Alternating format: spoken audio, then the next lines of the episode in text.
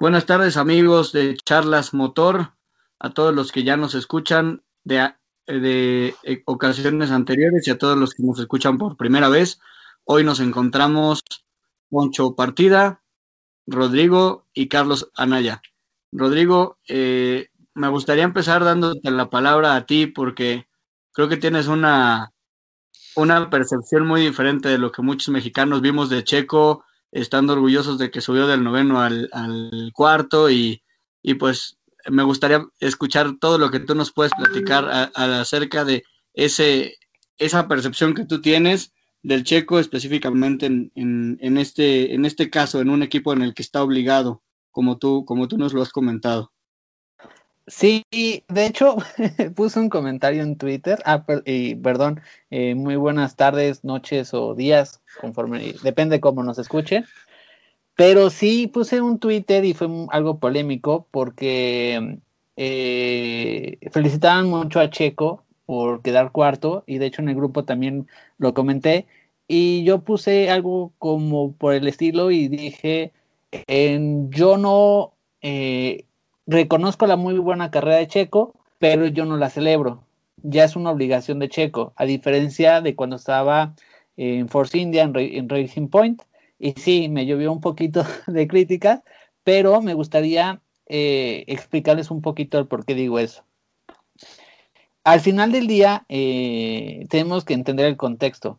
Eh, para Checo, ahorita es muy importante el que él ya pueda estar peleando al par con Max. Eh, ya es la quinta carrera y es muy importante Checo ya estar allá adelante. ¿Por qué? Porque si empieza a, em, Checo e irse en cuanto a campeonato, y me refiero al campeonato de pilotos, Checo va a llegar un momento en que ya eh, el equipo sí lo van a empezar a, relegar y en relegar en cuanto a, a, no, no como segundo piloto, sino por ejemplo, si traen una evolución, y el que va más adelante es Max, pues se la van a dar a Max. O, en alguna carrera que vayan al par y necesitan los, los puntos para que Max supere a Lewis, le van a dar preferencia a Max. Entonces yo por eso decía que lo de Mónaco me llamó la atención porque yo visualizaba a Checo muy arriba. Si es cierto que en la práctica uno eh, obtuvo el primer lugar, en clasificación yo no lo vi tan competitivo. Y esa es la parte que a mí no me convence todavía. Es cierto que a lo mejor si no se hubiera dado lo del choque de Leclerc, él hubiera quedado más arriba. Estoy de acuerdo, pero tampoco tenía que estar tan atrás en su primera vuelta de quali. Ojo, también estoy considerando y estoy consciente la parte del equipo que lo lanzó con tráfico y eso en Mónaco, pues literal te, te mata. Pero sí yo eso lo hago porque tenemos que ver ya un checo más completo, más completo en cuanto al fin de semana, ¿me explico? O sea, un buen sábado, un buen domingo. ¿Y por qué es muy importante?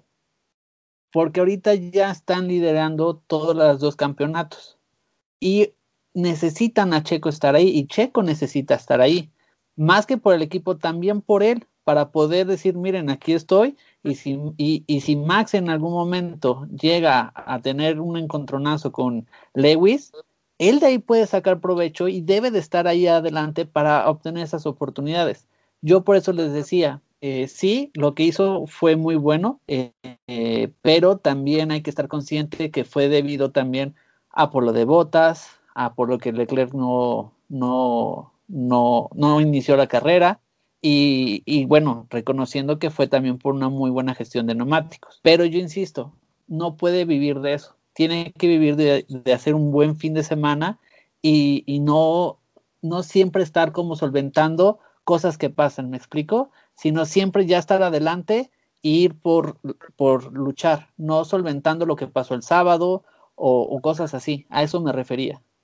Totalmente de acuerdo contigo, Ro. Este, me gustaría ir con, con Poncho porque justo mencionaste algo interesante. Decías que pues el resultado de hoy influyó y afectó directamente en el campeonato tanto de pilotos como de, como de constructores, ¿no? O sea, vimos que Verstappen ya pasó a, Hamilton y que, que Red Bull ya pasó a, a Mercedes, por ahí está interesante. Y pues Poncho, yo sé que tú, a ti te gusta mucho hablar de Luis. Este, ¿qué, nos, qué nos puedes decir de, todo lo que vimos hoy de, Hamilton, de lo mal que lo hizo Mercedes, de la mala actitud de Hamilton con el equipo cuando salió y no les dirigió la palabra? O sea, ahí, ¿cuáles son tus comentarios al respecto? Gracias, Charlie. Señores, buenas noches, eh, buenas noches, buenos días a todos los que nos estén escuchando, según como nos estén escuchando. Ro, eh, un placer de nuevo estar con ustedes. Y sí, eh, bueno, pues, miren, yo, yo tengo ahí una opinión muy particular y no solamente con Hamilton, o sea, es, es verdaderamente increíble que, y miren que yo no le reconocía a Hamilton en un cierto momento que es un pilotazo, pero ahora sí se lo tengo que reconocer y es increíble que un equipo heptacampeón del mundo cometa esa clase de errores. Y también estoy totalmente de acuerdo con Ro en que Checo tiene que empezar a mejorar todos los fines de semana. Yo sigo en mi misma postura de que a Checo le falta en pista, ¿eh? A ver, eh, sí hay que tener claro, efectivamente, como decía Ro, que a lo mejor lo de Leclerc le afectó, le afectó eh, la cuestión estratégica de los spotters de Red Bull, pero también, eh, y también por eso Red Bull pudo estar hoy liderando el campeonato, porque y yo lo decía, yo ya quisiera haber visto esa lucha Leclerc-Verstappen a ver de a cómo nos toca, porque también estando Leclerc adelante como terminó, si no hubiera sido por la cuestión del eje que tuvieron problemas Ferrari ahí, yo quisiera haber visto esa lucha, no se iban a, no se iban a andar con tientas, ¿no? Y por otro lado, eh, sí le reconozco que es un pilotazo, porque hizo todo lo que tenía que hacer, y me refiero a Hamilton, pero ese, ese error estratégico, tan fue error estratégico y tan checo tiene que estar allá arriba para que empiece a pasar lo que pasó hoy. O sea, es verdaderamente, digo, sí, tuvo que ver con cuestión de neumáticos y con cuestión estratégica que me parece muy bien de Red Bull haber logrado sacarlo ahí. Tan es así que Hamilton ya estaba desesperado en los team radios ¿Y por quién preguntaba constantemente? ¿Dónde está Pérez? ¿Dónde está Pérez? No, pues está cuarto. ¿Cómo va a estar cuarto si estaba atrás de mí? ¿Cómo es posible que hayan hecho eso? Reclamándole al equipo con justa razón, me parece totalmente justo que esté reclamando y que haya reclamado y que se haya enojado y todo lo que ustedes quieran. Lo que ya no me pareció justo es la actitud del final. O sea, ¿cómo por una carrera vas a comportarte así, por más furibundo y enojado que estés, con justa razón además? Porque además Botas estaba afuera y él sabía que estaba afuera y estaba preguntando por Pérez porque sabía que con Botas afuera, si los dos Red Bull estaban adelante, iban a sumar más puntos y iba a pasar lo que iba a lo que ya pasó. Red Bull adelante y Verstappen adelante. Lo que sí no me parece es que haya tomado esa actitud cuando en otras ocasiones el mismo equipo le ha dado todas las armas para que él esté como pez en el agua nadando y llevándose las carreras. Bueno, alguna vez se tienen que equivocar, ¿no? Que me parecen errores garrafales para un equipo heptacampeón del mundo, sí, pero que se tienen que equivocar, pues sí, porque eso demuestra que son humanos, ¿no? O sea, es, es lógico que lleguen a pasar estas cosas. Ahora, dos errores así, ahí sí ya no me parece tan lógico, ¿no? Lo de la llanta de botas, pues el mismo botas estaba desesperado, como ya sáquenme porque si no se me van a ir adelante y entonces yo ya no voy a poder tampoco hacer nada. Y con Hamilton sexto, pues sabía perfectamente que él era el único que podía mantener la lucha con Red Bull. Por esta ocasión ahora era su carrera y me parece que también esa era un poco su frustración porque estar adelante de, de Luis es complicado y ahorita tenía todas las oportunidades para hacer ahora él la cara de Mercedes que fuera y le plantara cara a Verstappen, que ya después no saliera y que después le salió todo a pedir de boca a Red Bull, sin duda, que hicieron hasta donde se pudo, sin duda, y que Checo sigue cumpliendo para estar ahí en los puntos, sin duda, eso no hay. No hay, no hay vuelta de hoja y está haciendo lo que se le pidió para ayudar a Red Bull para lo que lo llevaron, que es competir por el campeonato de constructores. Sin embargo, sí estoy en la misma posición, completamente de acuerdo con Rod, de tiene que mejorar por él, por el campeonato de pilotos para él y para poder ayudar de una manera más constante con muchísimos más puntos al equipo. En eso estoy completamente de acuerdo. Pues yo, lo resumiría ahí. Muchísimas gracias. Eh, ahí también mencionaste algo bien importante y justo tenemos posturas un poquito opuestas. Por ahí hay, hay muchos mexicanos este, más duros que critican o que, le exigen más al, checo y, pues nuestro ejemplo es, es, el buen Rock, que dice pues está ahí para algo y no lo está cumpliendo, ¿no? Y por otro lado vemos pues tan lo está cumpliendo que Red Bull está como líder del campeonato, este, por ahorita. Entonces, sí, claro que nos encantaría ver a Checo en, en, un primer lugar, en un segundo lugar, mínimo en un podio, ¿no? Pero siendo las, siendo las carreras que él pidió para adaptarse y siendo Mónaco tan difícil para rebasar eh, bajo las circunstancias malas que haya tenido en la, en la calificación, pues los puntos ahí están, los puntos los está dando y que yo recuerde en épocas recientes no habíamos visto a Red Bull eh, a, este a este momento del campeonato liderando el campeonato por arriba de Mercedes y, a ningún otro equipo, ¿no? Entonces realmente por ese lado estoy muy emocionado y, pues creo que digo, Checo tiene mucho para mejorar, eso no hay, no hay duda. Y, y sí está haciendo lo que el equipo le pide y creo que puede hacer incluso más. Totalmente de acuerdo contigo. Y además pongo otra cosa sobre la mesa, señores, que ahí es donde yo concuerdo con Ro. O sea, pudo haber estado más arriba y a lo mejor fue error de Red Bull y eso lo tienen, tienen que estar bien abusados porque en las siguientes carreras ya no va a ser lo mismo. Tienen que tener mucho cuidado en eso. Sobre todo ahorita que van liderando y nada más van liderando por un punto. Y la otra cosa es, otra pelea que me parece que va a estar bien interesante en constructores es McLaren Ferrari, porque a ver, ¿qué hubiera pasado si Leclerc no tiene el problema de, la, cuestión del, del, este, del carro, ¿no? Que ni siquiera fue la caja arranca Leclerc en primero y entonces se complica todo, ¿eh? Y bueno, pongamos que se da este mismo escenario, pero con Leclerc. Hombre, hubiera estado más complicado para Checo para Verstappen y para y para incluso para McLaren para poder este mantener el tercer lugar. Yo creo que otro piloto que tenemos que mantener muy a la vista es Richardo. A mí me parece que Richardo eh, sin deberla ni, ni temerla, incluso yo creo que él mismo está pensando en eso, pero yo creo que Zach Brown y el resto del equipo ya le van a empezar a pedir más. O sea, ya basta de acostumbrarse, ¿no? Porque esas diferencias con Norris, por más que te estés acostumbrando, por más que yo ya no las entiendo, o sea, tan, me refiero, tan atrás, no las entiendo me, cuesta trabajo visualizarlo así. Y me cuesta trabajo visualizarlo así porque se les va a poner cuesta arriba eh, a McLaren si no se encuentra Richardo eh, no rápido, pero sí, sí constante con el carro. Porque va a hacer falta el piloto para sumar puntos para el campeonato, que es lo que ahorita está teniendo Red Bull. Sí, Checo estará cuarto, lo que quieras, no está arriba, pero está constante con puntos, constante, constante, constante. Y Max está arriba, entonces eso cuando menos ayuda.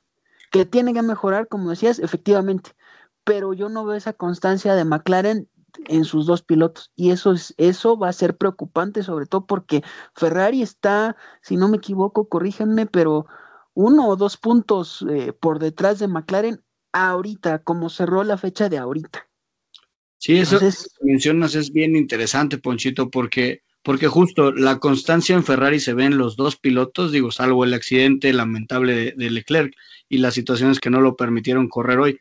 Pero sí, los dos pilotos de Ferrari han tenido, mis dos tocayos en Ferrari han tenido eh, pues una constancia interesante y una constancia bien marcada y, y bien, bien lo dices, eh, Daniel Richardo, no. Pero por ahí me gustaría preguntarle ahora a Rodrigo. Yo, yo este, antes de que cambiemos tanto de tema, sé que también te gusta hablar de Luis, te gusta hablar de Hamilton y de Mercedes, y tienes varios puntos interesantes que tocar por ahí.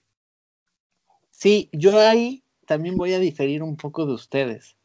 Yo creo que Mercedes no falló una estrategia. Simplemente a Lewis le tocó ahorita ocupar el puesto que le toca a Botas y hacer lo que siempre Botas hace por él. Lo que pasó es que, claro, como Botas eh, tiene el fallo de la llanta, que no me expliquen cómo pasó eso, se vio muy opacado. Pero normalmente, ¿qué pasa? Lewis siempre está adelante y el que siempre mete en primero, por lo general es botas para ver cómo caen los neumáticos. Y fue lo que hicieron con, con Lewis. Y Lewis estaba consciente. Si hubiera salido la estrategia, Botas a lo mejor hubiera quedado bastante, hubiera quedado en segundo. Pero como no funcionó lo de Botas, lo de Mercedes se vio algo como que ahí fue muy, muy, muy, muy malo. Pero a mí si me lo preguntan, simplemente lo que le pasó a Lewis es vivir un poco lo que vive Botas en su día a día, ¿eh? en su carrera a carrera. Por eso la actitud de Lewis, yo creo que no era digna de, de él sobre con Mercedes, porque Mercedes siempre pone a Botas para beneficiarlo a él y ahora le tocaba a él y con toda, con toda la razón, porque si estoy siendo duro con Checo, con Lewis también, porque Lewis no encontró el coche en ningún momento, ¿eh?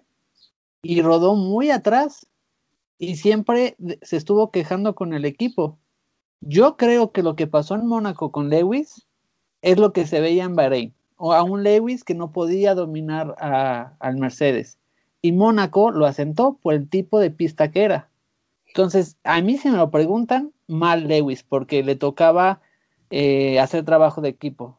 Y, todos los comentarios eh, creo que estaban de más, se podían hacer eh, en privado. Y la parte de Ferrari, ese es otro tema también que me gustaría discutir. La pregunta para ustedes es, ¿qué tanto Ferrari pecó de, con Leclerc en cuanto a, a la parte mecánica del coche? A mí la verdad se me hace un poco raro que con un golpe como el que se dio Leclerc no hayan revisado todo el coche. Tienes que revisar el coche y volver a calibrar todo. Entonces, creo que también ahí eh, Ferrari pecó por querer dejar a Leclerc en la pole.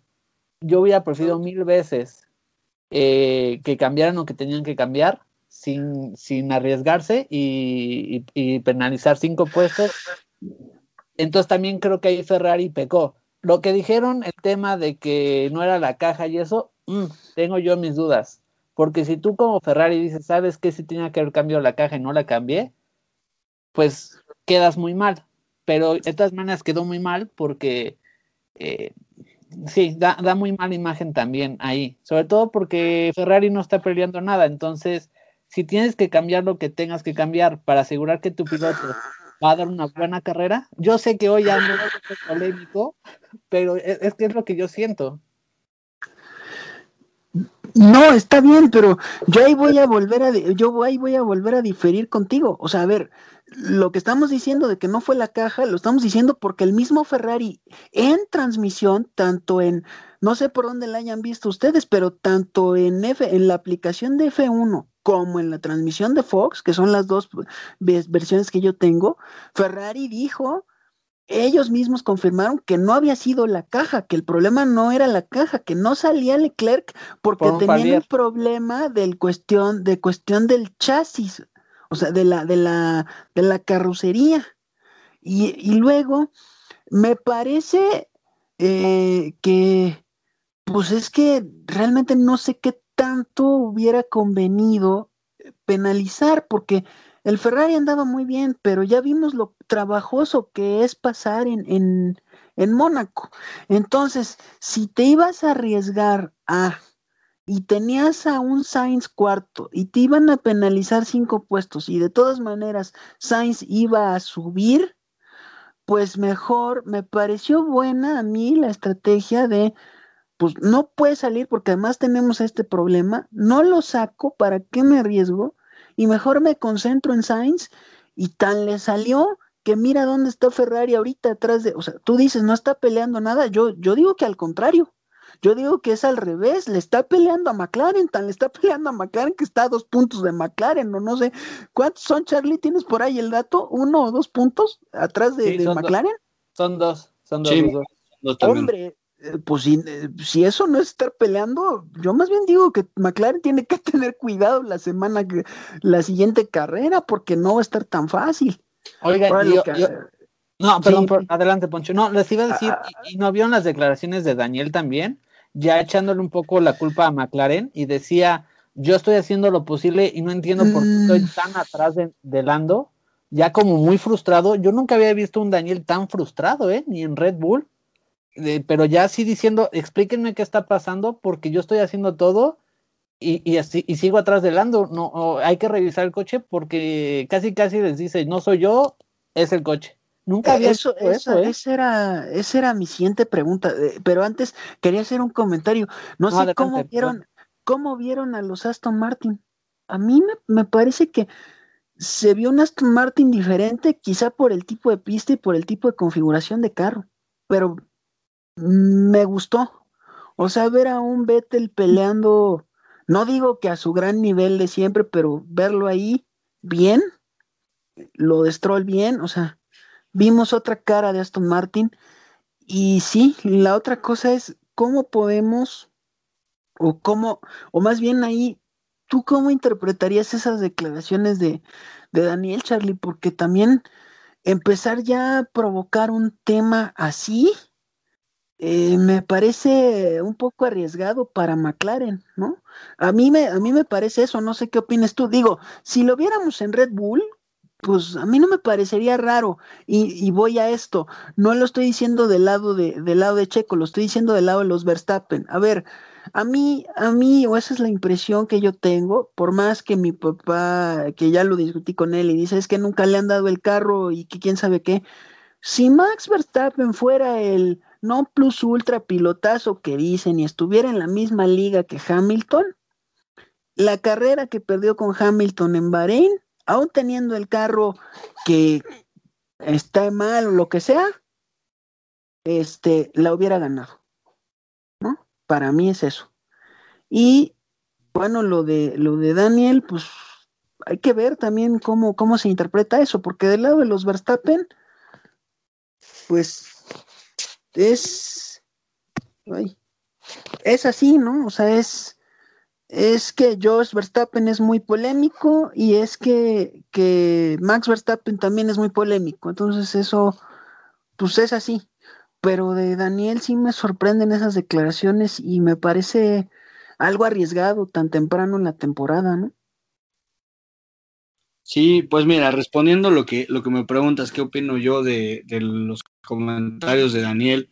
La verdad es que para mí Daniel ya está fuera de, su tiempo y suena feo decirlo así. Es de mis pilotos favoritos por su actitud, por su forma de, enfrentar los problemas en, en, general.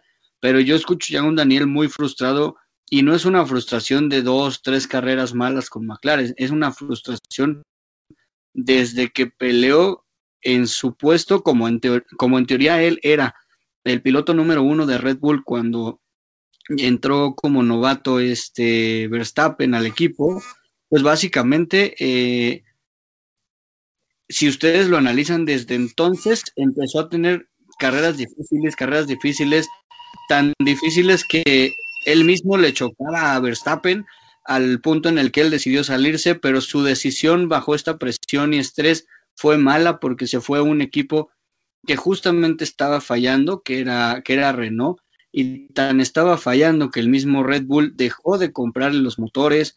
Entonces, eh, pues para bien o para mal, yo más bien creo que para mal, pues Daniel ha ido tomando decisiones malas, ¿no? Al final de cuentas, este, Daniel, pues es, es un buen piloto, es una buena persona que ha tenido mala suerte y que ha tomado malas decisiones. Y, yo creo que ya está fuera de su tiempo. Ahora, me gustaría ir tantito con, con, Rodrigo, porque yo tengo una pregunta bien, bien interesante. Les voy a poner aquí el tema, el tema a debatir. Este, Primero Roy y luego Poncho.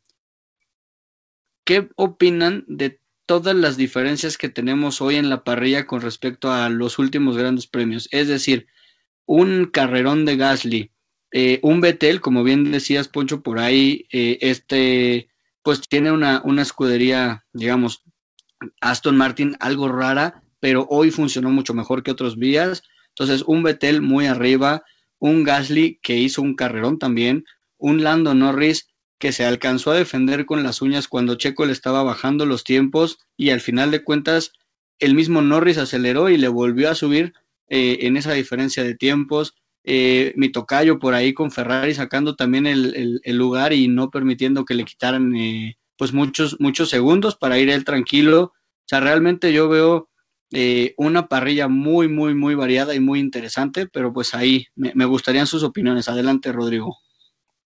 Pues ahora que lo dices, Carlos, sí, te voy a dar la razón porque conforme van pasando los podcasts decíamos, no, ahora sí ya, en esta tercera carrera vamos a ver un claro, un panorama muy claro.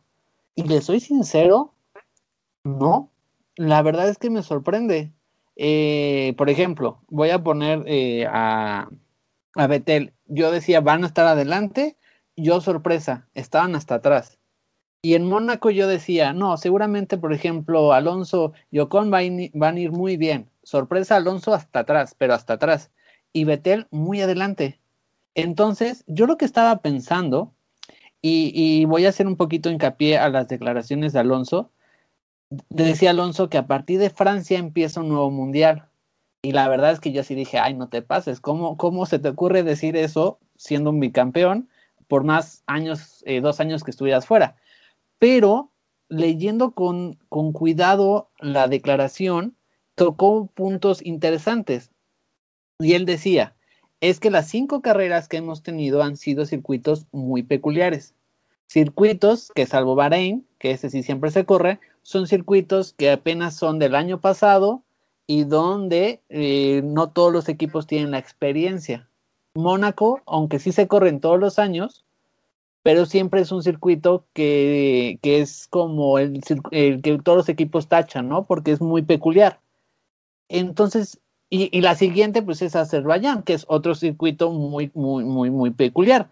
Entonces, yo no sé si es por cómo está construido el calendario, porque si se dan cuenta, este calendario es muy diferente al que siempre hemos tenido, que empezaba en Australia, se iban a la parte de Asia y después ya empezaba la temporada europea. Y entonces siempre decíamos, ah, cuando llegan a Europa ya es como se visualiza mejor todo. Entonces, yo no sé si son las pistas, pero bienvenido sea, porque la verdad es que eh, cada gran premio sí, sí te quedas como de, a ver, ¿y ahora cómo están? Sobre todo porque hay equipos o que suben o que bajan un buen. Y, eso la verdad es que sí, sí te deja eh, e, esa parte también interesante, ¿no? Porque ya no es como yo decía en algunos eh, episodios anteriores de que la Fórmula 1 se volvió muy monótona. Ahora no, ahora está muy interesante porque pues el vivo ejemplo también es Ferrari, ¿no? En todas las carreras no estuvo mal, pero en Mónaco estaba en franca lucha por la poli en los primeros lugares y batiendo. Y Mercedes muy atrás. Y dices, ¿qué hubo? ¿Qué pasó? Insisto, es Mónaco. Mónaco es punto y aparte. Pero está padre, o sea, y si ustedes se dan cuenta, eso que comenta Carlos se ve reflejado en, en el campeonato de constructores, porque ahí les va. Estoy viendo tres grupos y a ver si ustedes están de acuerdo conmigo. Uno, dos, Mercedes, Red Bull separados por un punto. Tres y cuatro, McLaren y Ferrari separados por dos puntos. Y después, quinto, sexto y séptimo, hasta quinto Aston con 19. Alfa con 18, Alfa Tauri. Y siete, Alpine con 17 puntos.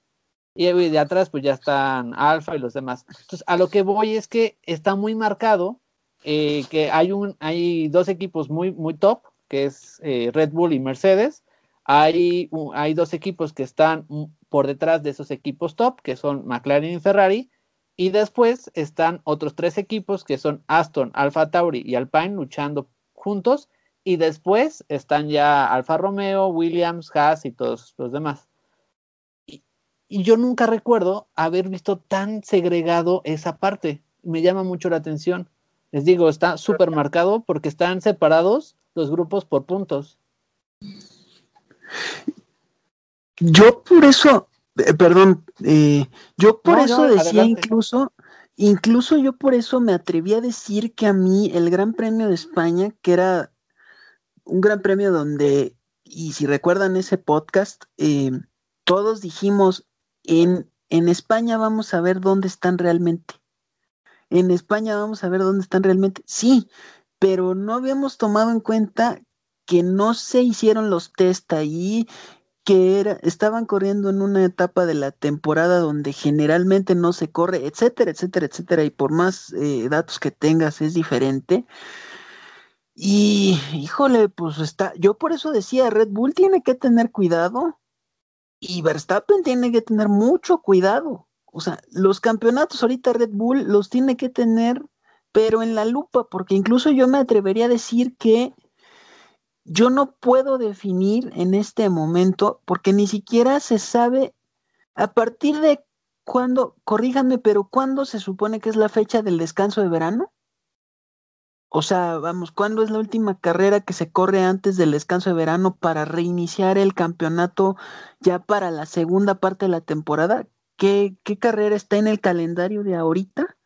Eh, ¿Alguien lo recuerda?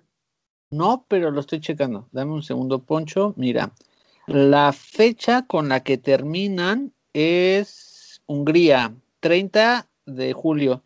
Y de ahí eh, es el parón de verano y regresan hasta el 27 de agosto, que es Bélgica.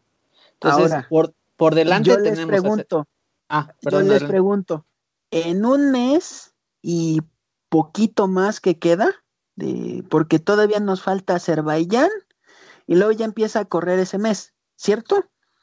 Entonces, en un mes y poquito más, ¿qué tanto vamos a ver de claro? O sea, yo, yo a eso es a lo que iba. ¿Qué, qué tanto podemos tener definido para los el descanso de verano? ¿Cómo van a estar? Porque ahí les viene la otra parte. En la segunda parte del campeonato, hasta donde se ha visto ahorita, va el campeonato normal que hemos tenido todos los años. ¿Cierto o me equivoco? de no ser porque se corre Austria dos veces, que es el reemplazo de Canadá, ¿o me equivoco? No, eh, ahí el tema es más bien cómo inició, ¿no? Bueno, que ya habían iniciado en Bahrein. Sí, en sí, pero ocasión. Pero sí, te, bueno, doy la razón. a lo, que me, a lo que me refiero es, eh, yo me estoy refiriendo a la segunda parte. Ah, ok. O sea, a la segunda parte del campeonato estamos como siempre, ¿cierto? Como otros, otros, otros calendarios de toda la vida. Hasta, hasta el momento, sí. Esperemos que siga así. Bueno, digamos que sigue así. Siempre hemos visto que Red Bull en la segunda parte está sumamente fuerte. Entonces, por eso, por eso digo que Red Bull en este mes que, que le queda a esta primera parte tiene que estar muy cuidadoso y tener mucho cuidado. Porque en la segunda parte vienen fuertes. Si logran tener ese cuidado y en la segunda parte arrancar fuertes, ay, va a estar muy cerradísimo, ¿eh? Y cuidado con Ferrari también para la segunda parte, porque si son fuertes, si, si ya demostraron que en esta primera parte están constantes, aguas porque en las segundas son generalmente trayendo un buen motor muy fuertes. Entonces se viene una lucha donde incluso yo ya vería a un Alpine peleando con Aston y con, McLaren y con Ferrari. Yo Aston Martin, pues eh, no digo que los descarto del todo, pero no los veo tan fuertes, a pesar de lo que vimos ahorita. A mí me parece que muchos son espejismos y muchos por el tipo de pista que es, eh, están están eh, en lugares que no les corresponden, que está muy bien porque estamos viendo cosas que generalmente no vemos, estoy completamente de acuerdo, pero es qué tanto van a mejorar más los equipos de punta y ya no estoy hablando de, de Red Bull y Mercedes, que eso ya sabemos cómo mejoran, sino de Red Bull, o sea, de Ferrari para atrás para seguir viendo esta división que ahorita parece muy clara pero que en otros momentos puede volver a ser esa parte de la media de la parrilla muy mezclada y muy todos contra todos, otra vez.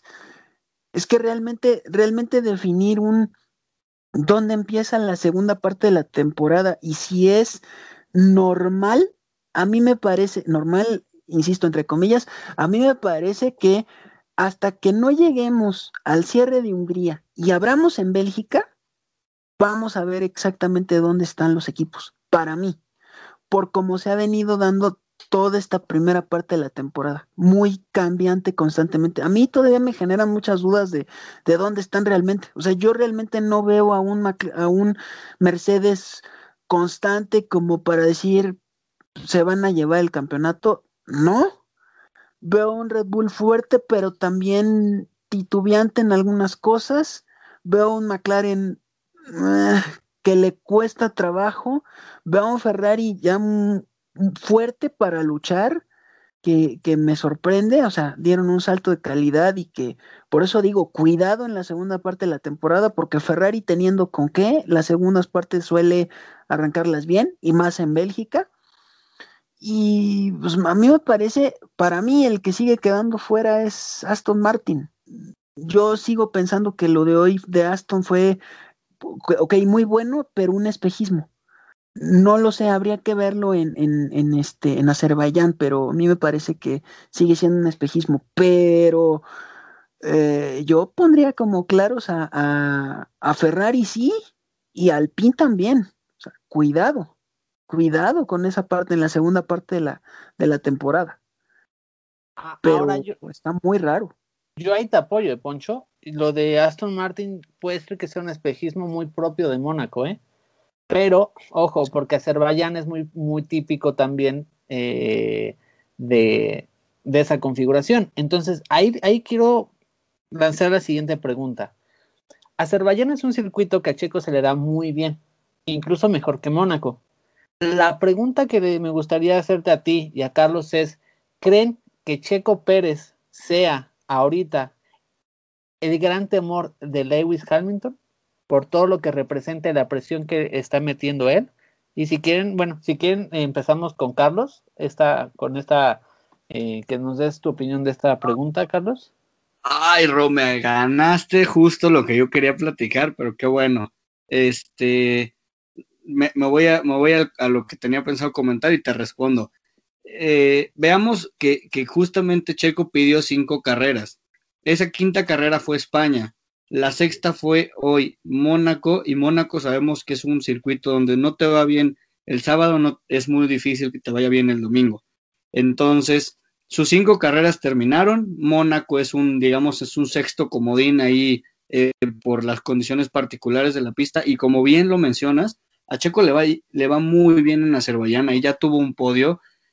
Y sí, yo sí creo que un miedo, no sé si solo de Hamilton o de Mercedes completo como equipo, incluyendo a los dos pilotos y a los ingenieros y a los estrategas, sí creo que un temor es el checo, porque es un piloto que, que da resultados en, en, esa pista, es un piloto que ya ha tenido podio ahí en Bakú y es un piloto que le va a poner muchísima presión porque él trae esa misma presión, o sea, el checo sabe, como lo acabamos de mencionar hace algunos minutos, que si bien le ha dado puntos a Red Bull, no ha tenido podios este año se le acabaron sus cinco carreras que pidió y tiene que empezar a subirse a los podios. Bakú es una oportunidad de oro para que Checo empiece a dar ese salto, ese pasito que le falta y por supuesto que es un temor latente para ambos pilotos de, de, Mercedes, no solamente para Luis.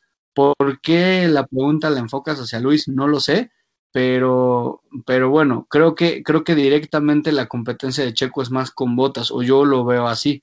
Y, en cuanto a Luis, lo que Checo puede hacer es afectar en, la estrategia o estorbarle a Luis para que sea Verstappen quien esté pues peleando arriba, ¿no? En el campeonato. Pero sí, la respuesta a tu pregunta efectivamente es sí. Sí es un temor latente para todo Mercedes, que el Checo eh, cada vez va mejorando, que el Checo tiene muy buenos resultados en Bakú y, y pues prácticamente eh, no solo Bakú, yo creo que de Bakú en adelante es donde Checo ya o, repunta y, demuestra para lo que lo llevaron o puede arriesgarse a no tener contrato el próximo año. Yo ahí les voy a decir, bueno, nada más antes de pasar contigo, Poncho, pero ahí les voy a dar el contexto por qué digo que a Lewis. Porque quieran o no, Botas, eh, creo que él ya tiene muy, muy en mente eh, cómo está y cuál es su situación en Mercedes. Pero Lewis está eh, eh, ante la posibilidad de que sea su última temporada tener un coche tan competitivo, porque hay que recordar que el año que entra todo vuelve de cero, la continuidad en papel de Mercedes como tal no es 100% seguro. Y ojo, hoy me, me hizo recordar a Lewis que yo en su momento critiqué mucho. A Lewis, que en las carreras pasadas, como yo les dije, cuando chocó y tuvo la madurez de decir, pues fue mi error y yo voy, ahora no, yo salió ese fantasma de Lewis que es canijo, que es muy de por qué y por qué y yo, yo y yo. Entonces, yo no sé si en esa ecuación Lewis tenía a Max, pero yo no sé si ya empieza a, vincular a Checo, que también puede meter mucha presión y ahora es un todo, ¿me explico? Sí, yo, yo estoy de acuerdo contigo y, estoy de acuerdo con ambos, eh, tanto con Charlie como contigo, y yo sé por qué lo enfocas a, a Luis. Y sí, totalmente, o sea, Checo es un riesgo para Luis. Y, digo, ejemplo más claro fue el de hoy. A ver, si, bueno, hoy porque tuvo, porque fue error del equipo, pero pongamos este ejemplo, y si se, y si se marca botas, un botas clásico, o sea, clasifica bien, pero empieza a perder posiciones y Checo empieza a ganar, va a empezar a, van a empezar, la pregunta es, ¿van a empezar a surgir los team radios clásicos como el de hoy de ¿dónde está Pérez? ¿Dónde está Pérez? ¿Dónde está Pérez? Seguramente sí, porque sabe que Checo es constante y sabe que con los dos Red Bull adelante y él en una posición riesgosa, o él ganando, pero con los dos Red Bull atrás, aunque Checo esté tercero, pero está cerca de Max, pues lo van a empezar a presionar. Claro, por eso, por eso fue la pregunta hoy expresa, ¿dónde está Pérez? ¿Dónde está Pérez? Porque Botas ya no estaba. O sea, fuera el equipo, fuera él, no estaba. Como cuando peleaba Red Bull solo con, con Max. Lo mismo pasó. No contaba con botas, entonces no tenía quien lo cubriera. Pero estaban los dos Red Bull. Entonces, la presión era, ¿dónde está Pérez? ¿Dónde está Pérez? Porque el campeonato se les iba en constructores y en, eh, y en pilotos. Bueno, ¿quieren otro ejemplo de Team Radio? Cuando, cuando están en la carrera, meten a Luis, le meten los rojos y Bono, ¿qué es lo que le dice? Ah, no te preocupes por conseguir la vuelta rápida, no es necesario que la consigamos ahorita inmediatamente. Y lo que le responde Hamilton es, ¿cómo no? Tenemos que conseguirla inmediatamente, ya. ¿Por qué? Porque sabía que Pérez estaba en cuarto y eran 10 puntos más. Y él tenía un séptimo lugar, que son mucho menos puntos, cuando menos llevarme otro. Entonces, sí creo que sea un peligro latente, porque si Checo mantiene esa constancia y aguas con lo que dice Charlie, si empieza a mostrar para lo que lo llevaron, que es este el tema de, de conseguir puntos y ayudar a luchar con el campeonato, y se marca una segunda parte de la temporada como la de la temporada pasada, aguas, ¿eh? Aguas porque con el carro que trae va a ser un dolor de cabeza de tener cuidado, ¿eh? Para, y, y, entonces Red Bull va a empezar a, a, jugar con las estrategias. Y esto que dijo eh, Esteban Gutiérrez en Fórmula Latina se va a empezar a cumplir, ¿eh? Mercedes ya no va a tener las tan abiertas las posibilidades de generar estrategias, porque ahí está el otro, ahí está el otro, ahí está el otro, y no nada más es cuidarse de Verstappen, ahora también es cuidarse del Checo. Pero también Red Bull tiene que tener cuidado en esos momentos, porque entonces sí se van a empezar a producir roces y enfrentamientos Verstappen-Pérez. Y entonces ahí Red Bull tiene que meter Horner y Marco tienen que dar un puñetazo en la mesa y a ver, señores, se me tranquilizan y sí van a pelear y todo, pero el equipo, señores, nada de que van y se me golpean para que no pase lo mismo que cuando Richardo Verstappen, o así es como yo. Totalmente de acuerdo, Ponchito. Y, hablando de, de, Red Bull, este, cosas interesantes, cosas que me, que me gustaron. Eh, pues ya estamos sobre el tiempo, vamos a, cerrar un poquito. Eh, quiero comentar algo que a mí en lo particular me gustó mucho, no sé ustedes cómo lo, tomen. Eh, hoy, ¿se acuerdan quién subió al podio a acompañar a, Max? ¿Alguien se acuerda? Sí, como no, Adrián. Exactamente, me, me encantó que subiera él. muchas veces pues vemos que suben, suben todos, ¿no? Porque igual le dan eh, al equipo que vayan subiendo y pues al final, pues Mercedes es quien cada carrera sube uno nuevo porque pues siempre están ahí, pero me encantó ver a Adrián ahí, me encantó saber que, que pues al final se le reconoce que el resultado en gran medida es pues lo que él ha hecho que ese coche haga. Oigan, y no, no se les, como que se les hizo raro que el podio como que fue un poco distinto, eh, como el protocolo. No sé si fueron por fallos.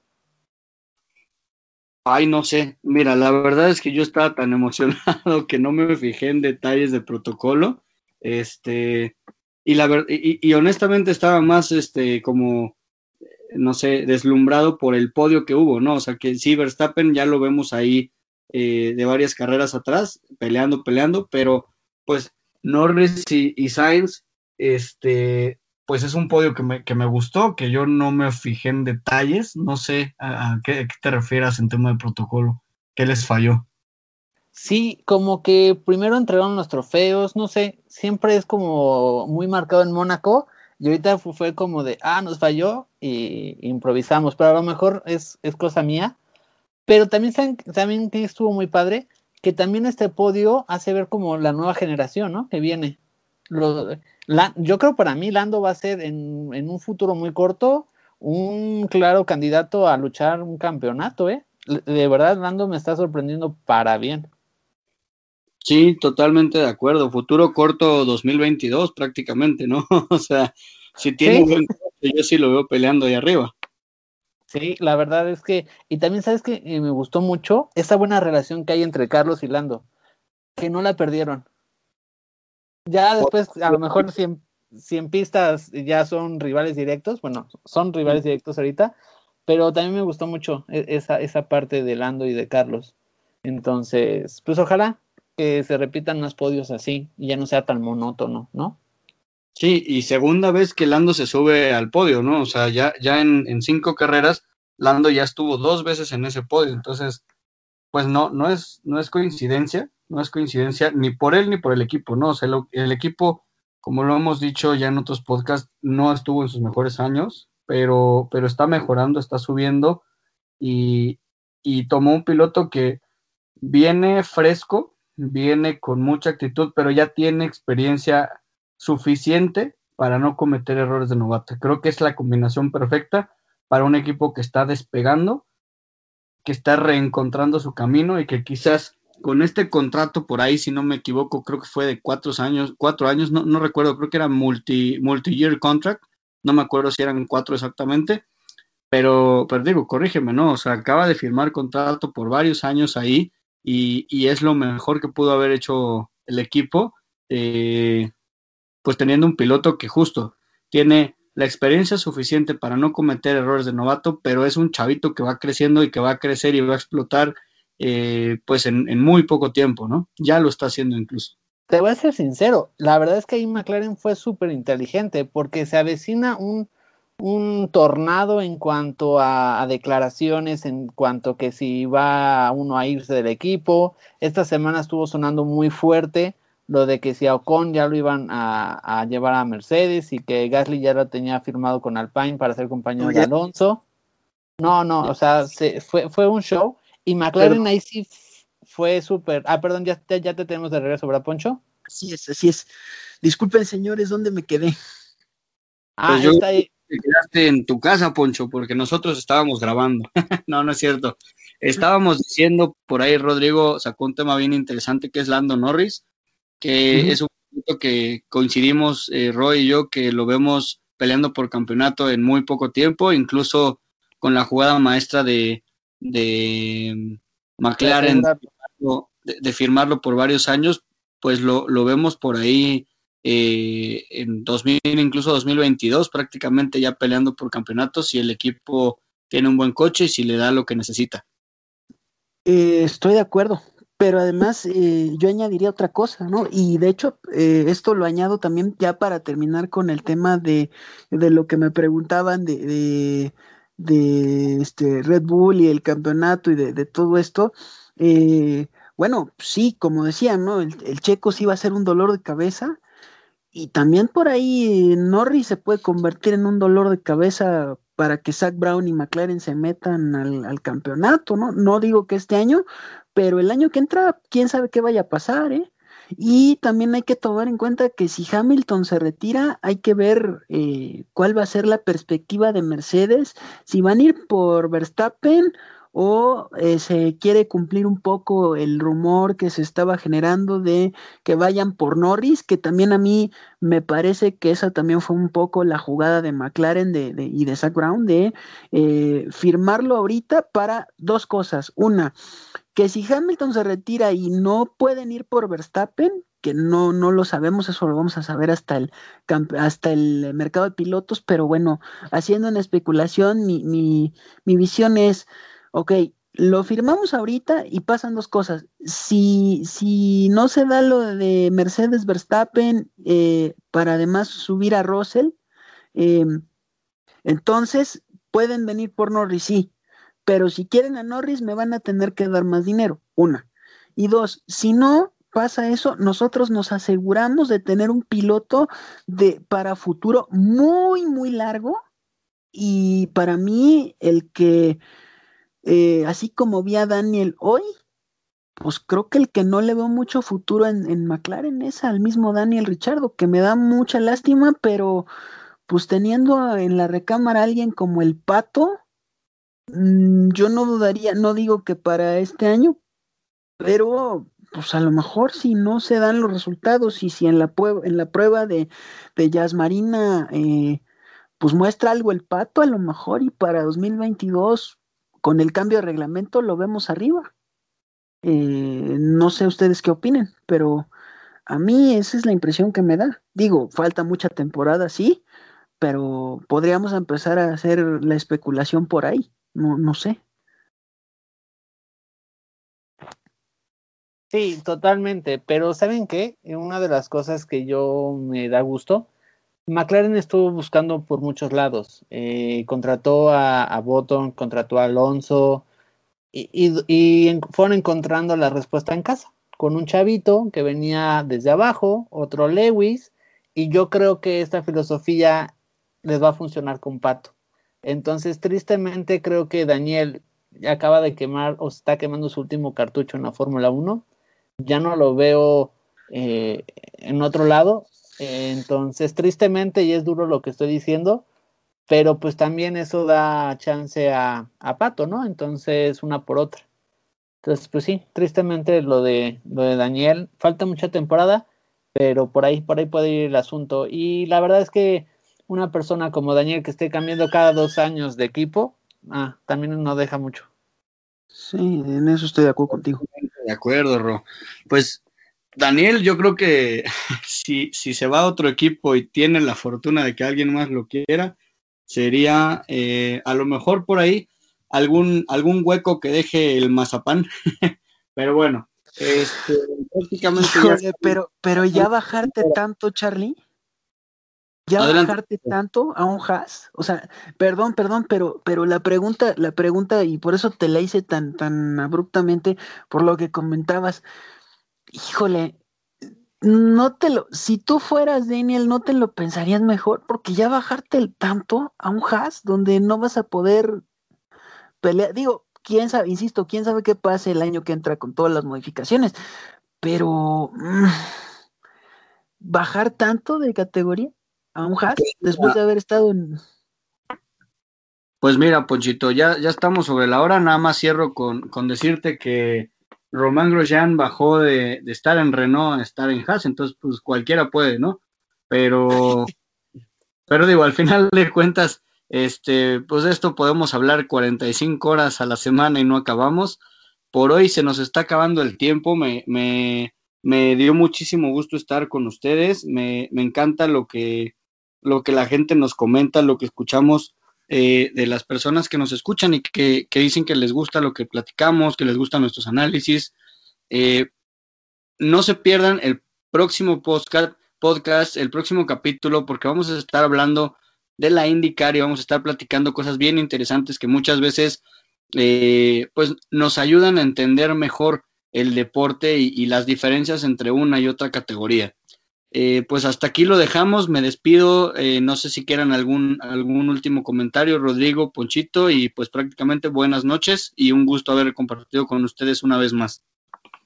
No, buenas mm. noches. Eh, ya la próxima semana también estará Mariana, hoy por cuestiones de trabajo no pudo, entonces pues gracias nuevamente por compartir este podcast y pues nos estamos viendo próximamente eh, el sábado y domingo, que tenemos especial de Indy 500, como dice Carlos. Entonces, pues muchas gracias. Así es, señores, por mi parte, pues tampoco nada. Eh, sí, gracias. Eh, un placer estar de nuevo tres. digo, lástima que no estuvo Marianita, pero ya se nos incorpora el fin de semana que entra. Y sí, así es, señores, como lo mencionan mis compañeros, la siguiente semana eh, semana de podcast especial, sábado y domingo. Eh, voy a poner, si les parece un poco, el, resumen de cómo va a estar el tema. El sábado vamos a hablar un poco de historia de la Indy 500, que vaya si la tiene. Por eso decidimos hacer el podcast de dos días y vamos a explicar un poco también para los amigos nuevos que no se hayan metido a la categoría, sobre todo en esta carrera que es muy especial, eh, cómo está el tema de clasificación, porque eso nos va a llevar eh, bastante tiempo y tenemos que analizar eh, desde un poco las prácticas y cómo estuvo todo este tema de la clasificación. Y bueno, el, el, domingo ya estaremos analizando aquellas, esas 200 vueltas que se le dan al óvalo de, de Indianápolis para cumplir las, las 500 millas, ¿no? Y bueno, a ver quién, quién, bebe, quién bebe la leche en esta ocasión, que, eh, y por cierto, este, lo digo sin, sin albur por si alguno de nuestros amigos entiende eso de cuestiones este, de de, si lo toman por ese lado, no, señores, no es, no es así. Es una tradición que ya les estaremos platicando el, el, sábado de dónde surge. Pero pues sí, a ver quién, quién este, en lugar de champaña, quién celebra con una botella fría de leche. Pues hasta aquí la dejamos, señores. Este, se me cuidan y se me comportan, por favor. Por mi parte, nada, Charlie. Este, y pues gracias por, por estar aquí de nuevo. Ro, un gusto. Y pues nos vemos el, ahora el sábado, el sábado y el domingo, comentando, como ya dijimos, las 500 millas de Indianapolis. ¿no? Padrísimo, pues saludos a todos, un abrazo y gracias a todos los que nos escuchan. Prácticamente por ustedes estamos aquí.